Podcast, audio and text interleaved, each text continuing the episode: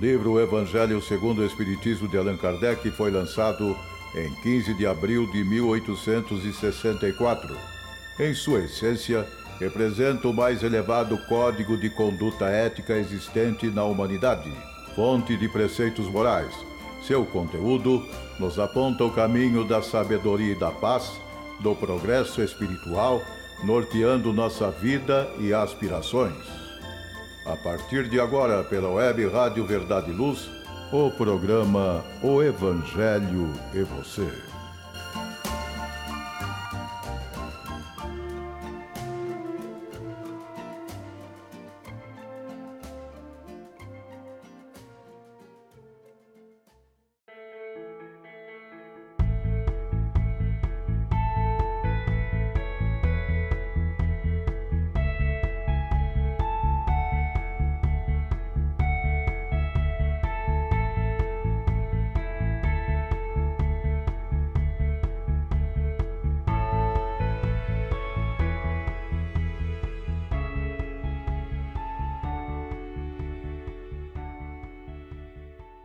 Olá, minha amiga, olá, meu amigo, sejam bem-vindos a mais um programa O Evangelho e Você, aqui através da Web Rádio Verdade e Luz da cidade de Ribeirão Preto.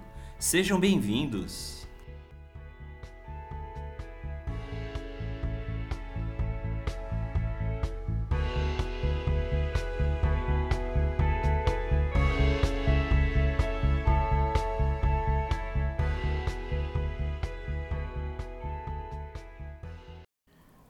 Amigos e amigas, sejam muito bem-vindos. O episódio 58 do programa O Evangelho e Você.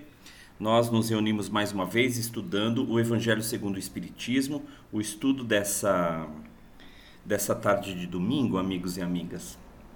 Lembrando que os nossos programas, eles originalmente, cada episódio novo, portanto, ele é publicado aos domingos às 18 horas. Então, uh, sempre que vocês forem até a Web Rádio Verdade Luz, vocês encontrarão um episódio novo do programa O Evangelho e Você às 18 horas. Esse mesmo programa, naturalmente, ele é reprisado nos outros dias da semana, mas a cada domingo tem um episódio novo. E hoje, iniciando o capítulo de número 21, haverá falsos cristos e falsos profetas. Bom, como eu sempre faço, eu apresento quais são os itens que serão estudados no desenvolvimento do capítulo sempre que nós o iniciamos. Então, são 11 itens a serem estudados nesse capítulo 21, eh, distribuídos esses itens da seguinte maneira: conhece-se a árvore pelo fruto, missão dos profetas, prodígios dos falsos profetas, não creiais em todos os espíritos Daí então inicia as instruções dos espíritos com os falsos profetas, caracteres do verdadeiro profeta, os falsos profetas da erraticidade, Jeremias e os falsos profetas, encerrando assim o capítulo 21 com o item número 11, amigos e amigas. Bem, então vamos lá, item número 1. Conhece-se a árvore pelo fruto é uma passagem encontrada no Evangelho de Lucas, é, no capítulo 6, versículos de 43 a 45. Depois nós teremos o 2 e o 3, também esses próximos itens, retirados de o Evangelho de Mateus, os dois inclusive. Então vamos lá. É, Conhece-se a árvore pelo fruto, destaque do Evangelho de Lucas. Diz então: a árvore que produz maus frutos não é boa e a árvore que produz bons frutos não é má, porquanto cada árvore se conhece pelo seu próprio fruto. Não se colhem figos nos espinheiros, nem cachos de uvas nas sarças. O homem de bem tira boas coisas do bom tesouro do seu coração, e o mal tira as más do mau tesouro do seu coração, porquanto a boca fala do que está cheio o coração. Esse o item número 1. Um. O item número 2 extraído do Evangelho de Mateus, no capítulo 7, versículos de 15 a 20. Guardai-vos dos falsos profetas, que vêm ter convosco cobertos de peles de ovelha e que por dentro são lobos rapaces. Conhecê-lo-eis pelos seus frutos.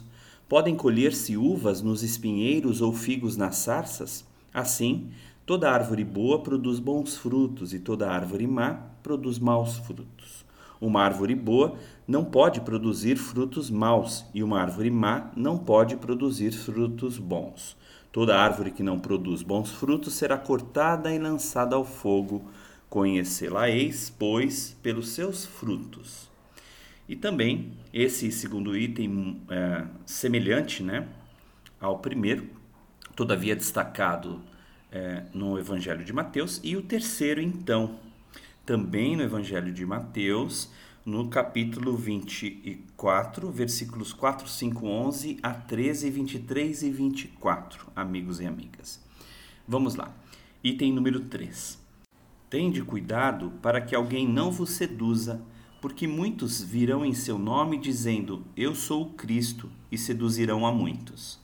Levantar-se-ão muitos falsos profetas que seduzirão a muitas pessoas. E porque abundará a iniquidade, a caridade de muitos esfriará. Mas aquele que perseverar até o fim se salvará. Então, se alguém vos disser, o Cristo está aqui ou está ali, não acrediteis absolutamente Porquanto falsos cristos e falsos profetas se levantarão, que farão grandes prodígios e coisas de espantar, ao ponto de seduzirem, se fosse possível, os próprios escolhidos.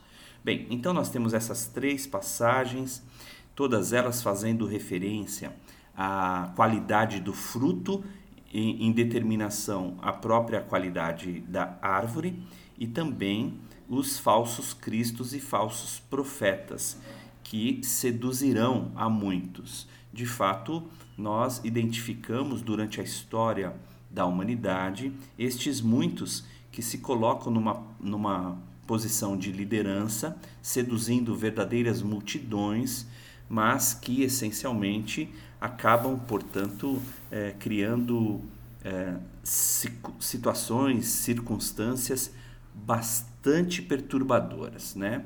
Vejamos que aqui, e rapidamente eu faço esse comentário antes do, antes do item número 4, a missão dos profetas, que Allan Kardec aí sim começa a considerar, mas nesse item número 3, as palavras de Jesus afirmam aqui, porque abundará a iniquidade e a caridade de muitos esfriará.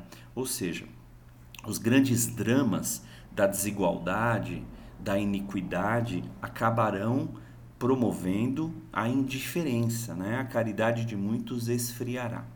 Então são problemas que naturalmente nós todos acabamos por experimentar e conhecer e vivenciar e estudar, porque se trata aqui, evidente, de referências encontradas como eu disse há pouco, na própria história da humanidade. Então vamos lá. O item número 4 é Allan Kardec começando a fazer suas considerações em torno destes três itens evangélicos iniciais. Diz então Allan Kardec, item 4, missão dos profetas. Atribui-se comumente aos profetas o dom de adivinhar o futuro, de sorte que as palavras profecia e predição se tornaram sinônimas. No sentido evangélico, o vocábulo profeta tem mais extensa significação. Disse de todo enviado de Deus com a missão de instruir os homens e de lhes revelar as coisas ocultas e os mistérios da vida espiritual. Pode, pois, um homem ser profeta sem fazer predições. Aquela era a ideia dos judeus ao tempo de Jesus. Daí vem que, quando o levaram à presença do sumo sacerdote Caifás, os escribas e os anciães reunidos lhe cuspiram no rosto, lhe deram socos e bofetadas, dizendo: Cristo, profetiza para nós e dize quem foi que te bateu. Entretanto, deu-se o caso de haver profetas que tiveram a presciência do futuro, quer por intuição, quer por providencial revelação, a fim de transmitirem aviso aos homens. Tendo-se realizado os acontecimentos preditos, o dom de predizer o futuro foi considerado como um dos atributos da qualidade de profeta. Bom, Kardec aqui nesse item número 4 vai fazer referência a profeta, aquele que, evidente, apresenta como missão o, o esclarecimento, a instrução dos homens e também de revelar as coisas ainda ocultas, as coisas ainda desconhecidas em torno da vida espiritual. Ora, Kardec destaca aqui a referência de que é possível, assim, evidentemente, que alguém seja profeta sem que necessariamente ele faça predições. Muito embora nós sabemos que é, essa, o dom da predição, como Kardec sinaliza aqui no final desse item 4, foi considerado como um dos atributos da qualidade de profeta. Agora, é importante aqui fazer a distinção necessária entre a faculdade mediúnica e a qualidade do desses chamados profetas. Né? É, quero dizer, portanto, que é, a mediunidade ela é por si só um atributo do profeta, né? Mas os médiums necessariamente não são profetas, portanto, né? E aqui vai uma distinção significativa, até para que evitemos, eventualmente, rotular e mitificar o médium, né? endeusar, idolatrar um médium, eh, em função mesmo das atribuições naturais e consequências naturais da mediunidade que lhe é própria, tá certo? Nós vamos, inclusive, falar sobre mais cuidadosamente a questão dos, dos profetas e até dos seus atributos, porque lá no item 9, um pouquinho na frente, nós vamos estudar junto com Kardec os caracteres do verdadeiro profeta. Portanto, ali nós vamos identificar o que, que significa falar de profeta, né? É, especialmente porque muitas vezes nós, nós vemos, ainda agora, muitos que se atribuem de uma suposta missão divina, né?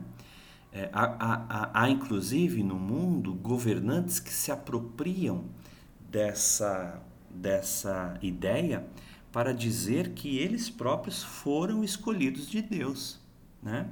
E que por conta disso têm autoridade para executar essa ou aquela é, política pública, por exemplo. E muito cuidado com isso, evidentemente, porque é aí que nascem as chamadas teocracias, né? o autoritarismo religioso, sobretudo estruturado nos fenômenos é, do fanatismo.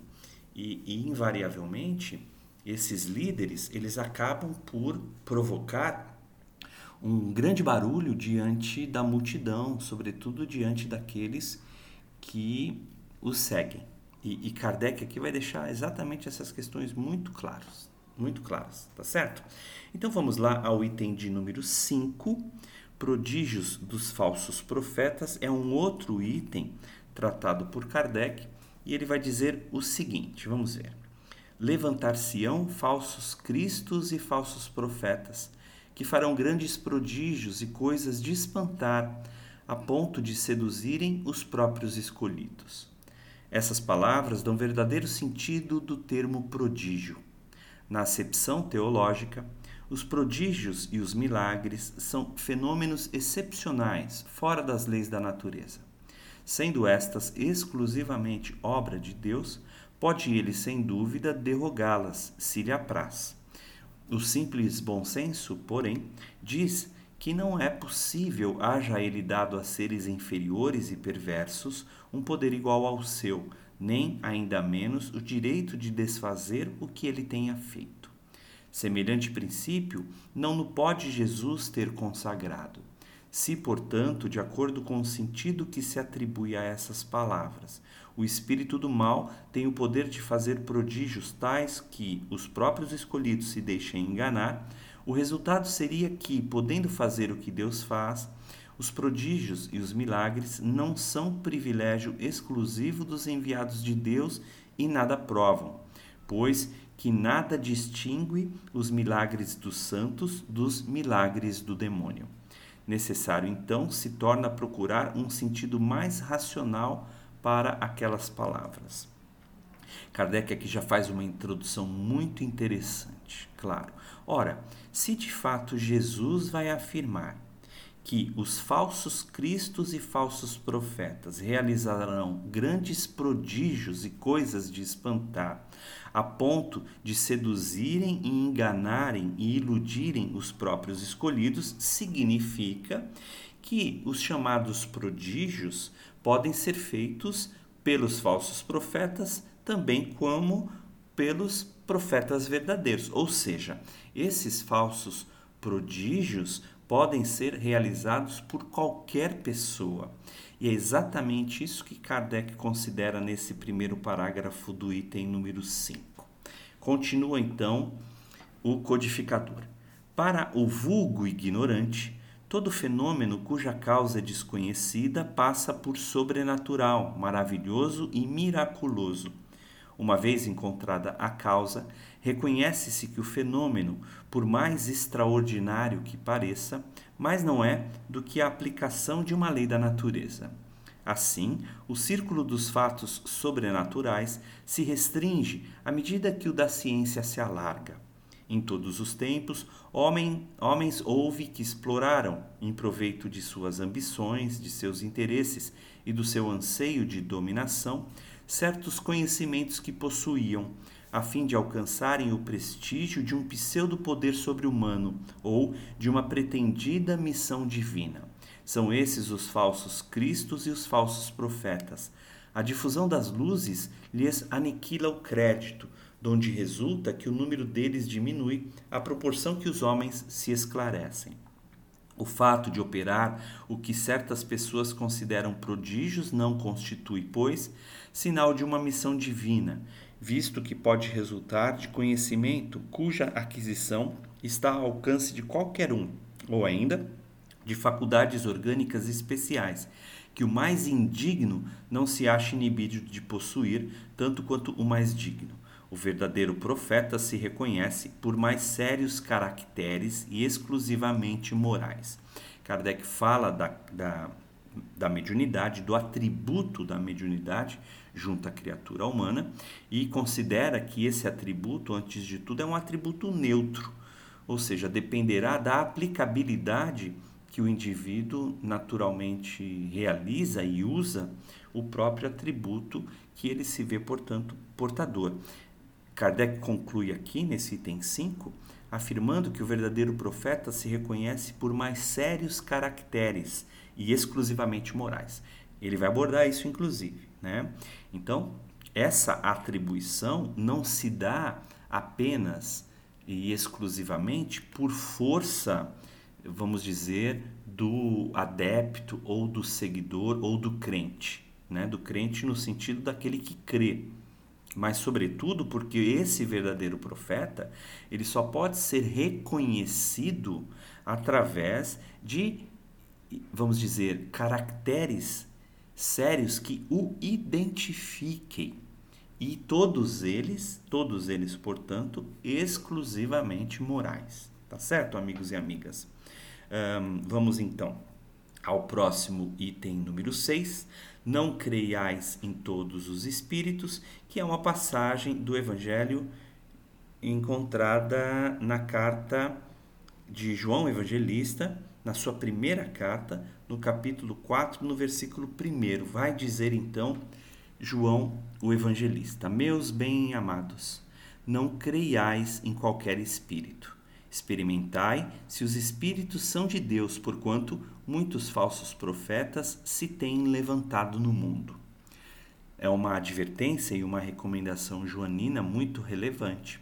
Ele aqui, portanto, vai atribuir a existência do espírito, naturalmente, vai ainda atribuir a capacidade do espírito em se manifestar, porque ele está dizendo não acredite em qualquer espírito mas verifique antes, experimente antes se os espíritos são de Deus. Então, parece que também há aqui características peculiares daqueles espíritos enviados em nome de Deus e daqueles outros.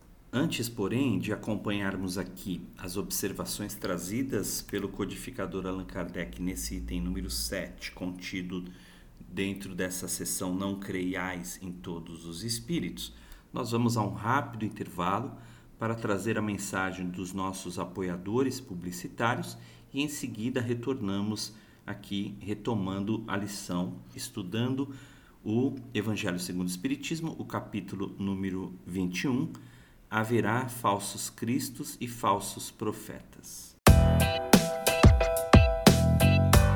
Chegou a hora de fazer ou renovar seu seguro? Procure a Vischer Seguros, especializada em seguros de veículos, seguros residenciais e seguros pessoais. Ao fazer seguros, consulte sempre a Vischer Seguros. Telefone 3625 5500. Vischer Seguros, há 22 anos trabalhando pela sua segurança com confiança. Vischer Seguros, telefone 3625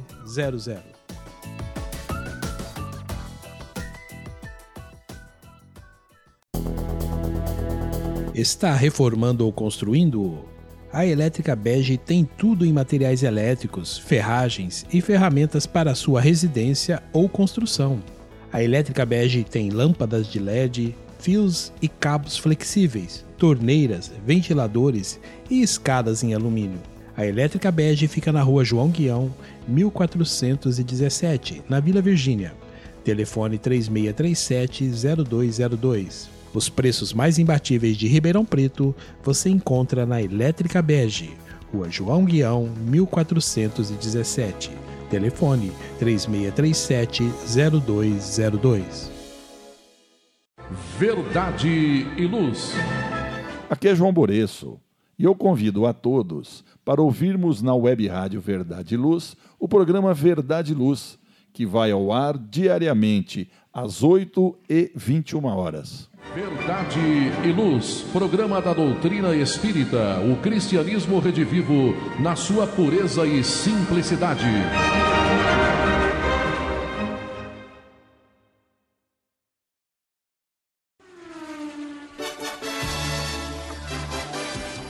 Jet Power Autopeças. Há 15 anos no ramo de peças automotivas e especializada em injeção eletrônica e ignição. Agora, para atender melhor seus clientes, completou seu pacote com peças de freio, suspensão e motor, carros nacionais e importados. Consulte nossos preços pelo site www.injetpower.com.br ou entre em contato com nossa loja física. Jet Power Autopeças, Rua Franco da Rocha, 634, Vila Virgínia. Fone WhatsApp 16 39190791.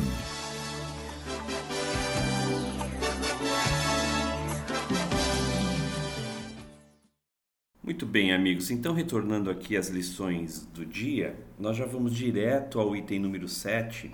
Lembrando que esse item número 7 está dentro da mensagem Não Creais em Todos os Espíritos, onde Kardec destaca no item anterior, eh, no item número 6, uma passagem de João, na primeira carta que João escreve, no capítulo 4, versículo 1, onde ele vai dizer: Ele, João Evangelista, vai dizer: Meus bem-amados, não creiais em qualquer espírito. Experimentai se os espíritos são de Deus, porquanto muitos falsos profetas se têm levantado no mundo.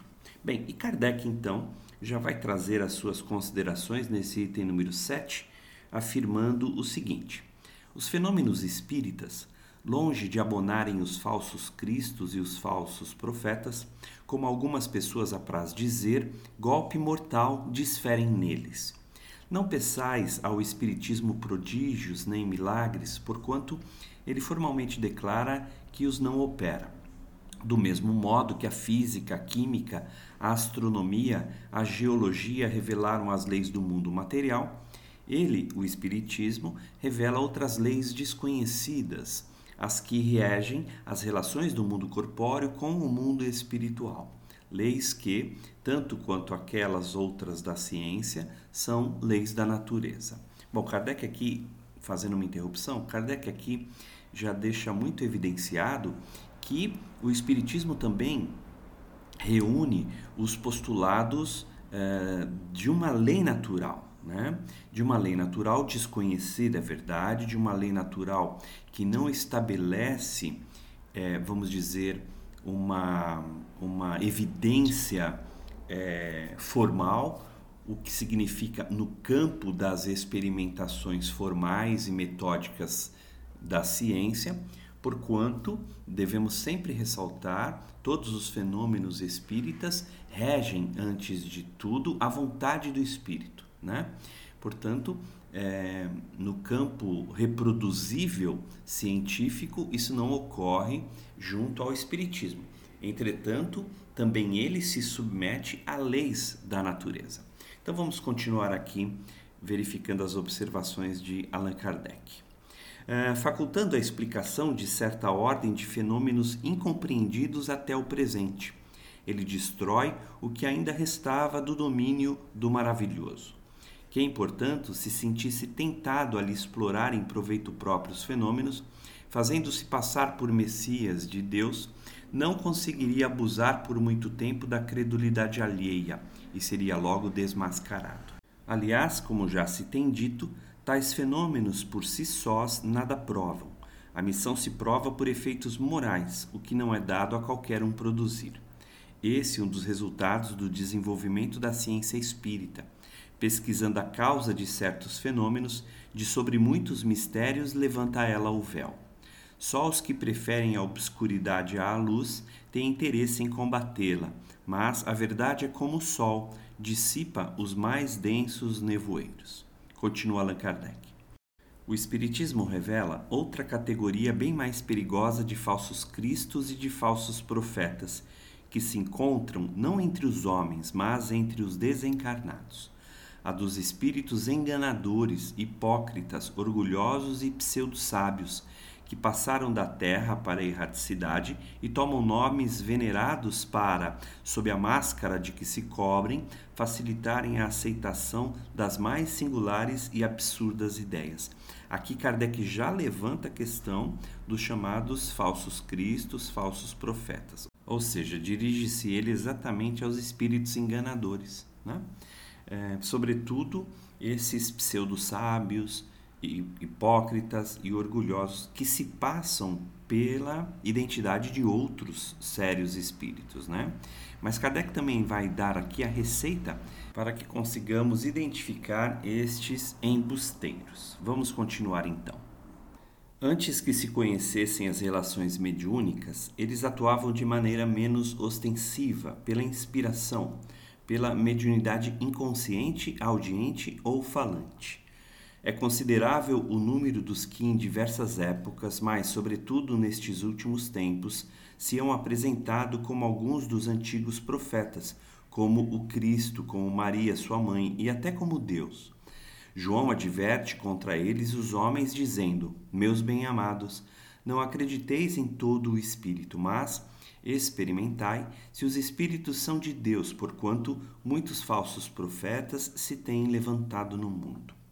O Espiritismo nos faculta os meios de experimentá-los, apontando os caracteres pelos quais se reconhecem os bons espíritos, caracteres sempre morais, nunca materiais. Aqui então, amigos e amigas, há uma primeira verificação indispensável a toda e qualquer mensagem, a toda e qualquer é, comunicação que se coloca eventualmente como aquela é, trazida como revelação, como os espíritos que naturalmente trazem orientações, identificar nessas, nessas mensagens os caracteres morais. Caso naturalmente eles não existam ou existam talvez um pouco nebulosos, um pouco, vamos dizer, atrofiados, é justo que já fiquemos assim, é, mais cautelosos para uma justa e adequada e correta apreciação das informações, das orientações ali contidas. Kardec então vai concluir esse item número 7 afirmando: é a maneira de se distinguirem dos bons os maus espíritos que necessariamente podem aplicar-se às palavras de Jesus. Pelo fruto é que se reconhece a qualidade da árvore. Uma árvore boa não pode produzir maus frutos, e uma árvore má não pode produzir os bons. Julgam-se os espíritos pela qualidade de suas obras, como uma árvore pela qualidade dos seus frutos. Kardec encerra esse item número 7, chamando-nos a atenção exatamente pelas consequências. Os frutos aqui das árvores que Kardec faz referência, nada mais são do que resultados, do que consequências, do que a produção, a realização destes espíritos ou de qualquer outro, né? independente de estar desencarnado ou não. É que se identifique a qualidade das obras, o resultado das suas obras. Né? Muito bem, amigos e amigas, vamos então aqui às instruções dos espíritos, já iniciando a mensagem de número 8. A partir desse momento, portanto, nós temos os itens pertinentes as mensagens trazidas, escritas pelos Espíritos, essa de número 8, intitulada Os Falsos Profetas, escrita por Luiz Bordeaux, na cidade de Bordeaux, em 1861. Vamos então ver o que o Espírito Luiz traz aqui nesse item número 8.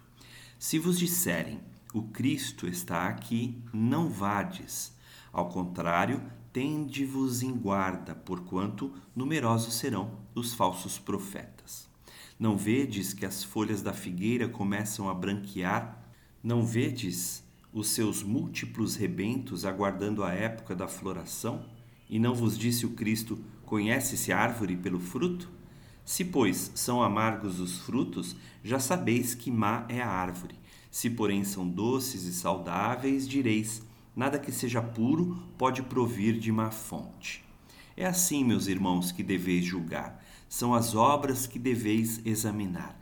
Se os que se dizem investidos de poder divino revelam sinais de uma missão de natureza elevada, isto é, se possuem no mais alto grau as virtudes cristãs e eternas, a caridade, o amor, a indulgência, a bondade que concilia os corações, se, em apoio das palavras, apresentam os atos, podereis então dizer: Estes são realmente os enviados de Deus.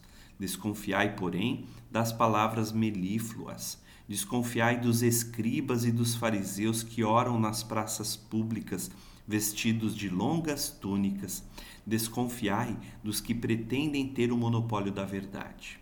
Não, não, o Cristo não está entre esses, porquanto os que ele envia para propagar a sua santa doutrina e regenerar o seu povo serão, acima de tudo, seguindo-lhe o exemplo, brandos e humildes de coração. Os que hajam com os exemplos e conselhos que prodigalizem de salvar a humanidade, que corre para a perdição e pervaga por caminhos tortuosos serão essencialmente modestos e humildes. De tudo que revele um átomo de orgulho, fugi, como de uma lepra contagiosa que corrompe tudo que toca. Lembrai-vos de que cada criatura traz na fronte, mas principalmente nos atos, o cunho da sua grandeza ou da sua decadência. O Espírito Luiz então continua aqui, amigos e amigas. Ide, portanto, meus filhos bem-amados, caminhai sem tergiversações, sem pensamentos ocultos, na rota bendita que tomastes. Ide, ide sempre sem temor, afastai cuidadosamente tudo que vos possa entravar a marcha para o objetivo eterno. Viajores, só por pouco tempo mais estareis nas trevas e nas dores da provação. Se abrirdes o vosso coração a essa suave doutrina que vos vem revelar as leis eternas e satisfazer todas as aspirações de vossa alma acerca do desconhecido. Já podeis dar corpo a esses silfos ligeiros que vedes passar nos vossos sonhos e que efêmeros apenas os encantavam o espírito, sem coisa alguma dizerem ao vosso coração. Agora, meus, meus bem-amados, a morte desapareceu, dando lugar ao anjo radioso que conheceis o anjo do novo encontro e da reunião. Agora, vós que bem desempenhado haveis a tarefa que o Criador confia às suas criaturas, nada mais tendes de temer da sua justiça, pois ele é Pai e perdoa sempre aos filhos transviados que clamam por misericórdia. Continuai, portanto, avançai incessantemente. Seja a vossa divisa a do progresso, do progresso contínuo em todas as coisas, até que finalmente chegueis ao termo feliz da jornada, onde vos esperam todos os que vos precederam. Mensagem então finalizada aqui. Espírito Luiz, cidade de Bordeaux, 1861. Os falsos profetas. Bom, evidentemente, ele reitera aqui para que identifiquemos a, a, o corpo de realização de quem quer que seja. Né? É exatamente os atos da criatura que sinalizam a sua intenção, a sua, a sua postura, a sua qualidade e assim por diante. E, além disso, naturalmente, nós temos aqui uma mensagem de profundo incentivo, muito vigorosa, para que, superando as dificuldades da terra, reconhecendo que estamos aqui nesse nosso nesse nosso mundo de expiação e provas, também passando por, por processos de transformação, é que devemos prosseguir confiantes, determinados, sobretudo dando condições para materializar o bem que já é possível por nosso intermédio. Muito bem, amigos, nós então vamos a uma outra mensagem, a mensagem de número do item 9, essa que é trazida por Erasto, intitulada Caracteres do Verdadeiro Profeta, ou seja, como identificamos o verdadeiro profeta. E é Erasto que, naturalmente, aqui no item número 9, traz as suas recomendações. Desconfiai dos falsos profetas. É útil em todos os tempos essa recomendação, mas, sobretudo, nos momentos de transição em que, como no atual, se elabora uma transformação da humanidade, porque então uma multidão de ambiciosos e intrigantes se arvoram em reformadores e messias. É contra esses impostores que se deve estar em guarda, correndo a todo homem honesto o dever de os desmascarar. Perguntareis, sem dúvida, como reconhecê-los Aqui tendes o que os assinala. Somente a um hábil general capaz de o dirigir se confia o comando de um exército. Julgai que Deus seja menos prudente do que os homens? Ficais certos de que só confia missões importantes aos que ele sabe capazes de as cumprir, porquanto as grandes missões são fardos pesados que esmagariam um homem carente de forças para carregá-los. Em todas as coisas, o mestre há de sempre saber mais do que o discípulo. Para fazer que a humanidade avance moralmente e intelectualmente, são precisos homens superiores em inteligência e em moralidade. Por isso, para essas missões são sempre escolhidos espíritos já adiantados, que fizeram suas provas noutras existências, visto que, se não fossem superiores ao meio em que têm de atuar, nula lhes resultaria a ação. Continua Erasto. E suposto, a vez de concluir que o verdadeiro missionário de Deus tem de justificar pela sua superioridade, pelas suas virtudes, pela grandeza, pelo resultado e pela influência moralizadora de suas obras, a missão de que se diz portador. Tirai também essa outra consequência. Se pelo seu caráter, pelas suas virtudes, pela sua inteligência, ele se mostra abaixo do papel com que se apresente ou da personagem sob cujo nome se coloca, mas não é do que um estrião de baixo estofo, que nem sequer sabe imitar o modelo que escolheu. Outra consideração. Os verdadeiros missionários de Deus ignoram-se a si mesmos. Em sua maior parte, desempenham a missão a que foram chamados pela força do gênio que possuem secundado pelo poder oculto que os inspira e dirige a seu malgrado, mas sem desígnio premeditado. Numa palavra, os verdadeiros profetas se revelam por seus atos, são adivinhados, ao passo que os falsos profetas se dão eles próprios como enviados de Deus. O primeiro é humilde e modesto, o segundo é orgulhoso e cheio de si fala com altivez e, como todos os mendazes, parece sempre temeroso de que não lhe deem crédito.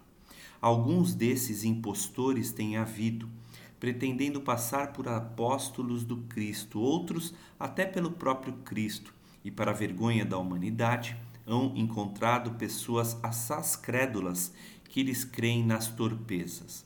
Entretanto, uma ponderação bem simples seria bastante a abrir os olhos do mais cego, a de que se o Cristo reencarnasse na terra, viria com todo o seu poder e todas as suas virtudes, a menos que se admitisse o que fora absurdo que houvesse degenerado.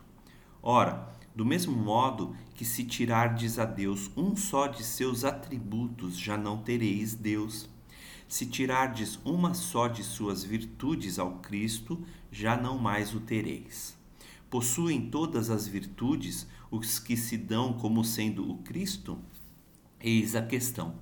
Observai-os, perscrutai-lhes as ideias e os atos, e reconhecereis que, acima de tudo, lhes faltam as qualidades distintivas do Cristo, a humildade e a caridade, sobejando-lhes as que o Cristo não tinha, a cupidez e o orgulho.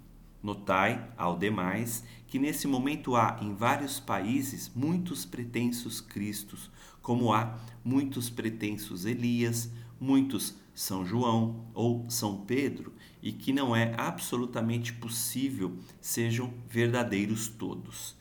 Tende como certo que são apenas criaturas que exploram a credulidade dos outros e acham cômodo viver à custa dos que lhes prestam ouvidos.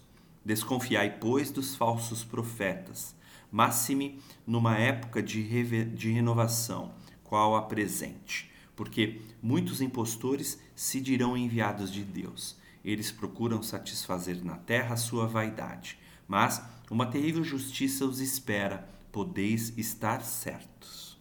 Mensagem escrita por Erasto, Paris, 1862. Erasto aqui, mais uma vez, é, com uma belíssima mensagem, descrevendo os especiais cuidados que temos de ter quando é, nos vemos diante daqueles que se intitulam como profetas ou como é, Cristos ou ainda como representantes e escolhidos de Deus.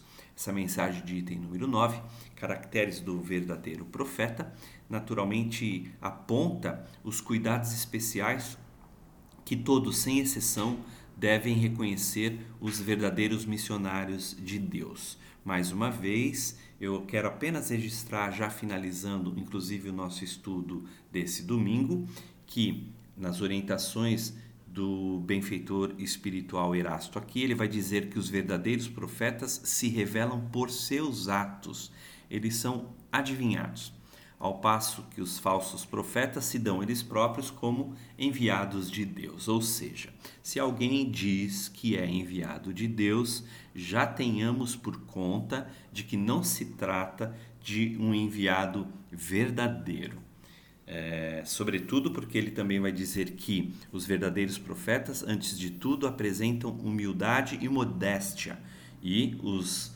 outros embusteiros e enganadores são, antes de tudo, orgulhosos e vaidosos. Bem, amigos e amigas, é isso então. Nós vamos aqui encerrando o nosso programa dessa, dessa tarde. Agradeço mais uma vez a participação de todos vocês. Iremos nos encontrar é, no próximo episódio, o episódio número 59, trazendo uma mensagem no item 10, os falsos profetas da erraticidade, mensagem essa também trazida por Erasto. Muita paz a todos, obrigado pelo carinho e até muito breve. Fiquem com Deus e uma excelente semana.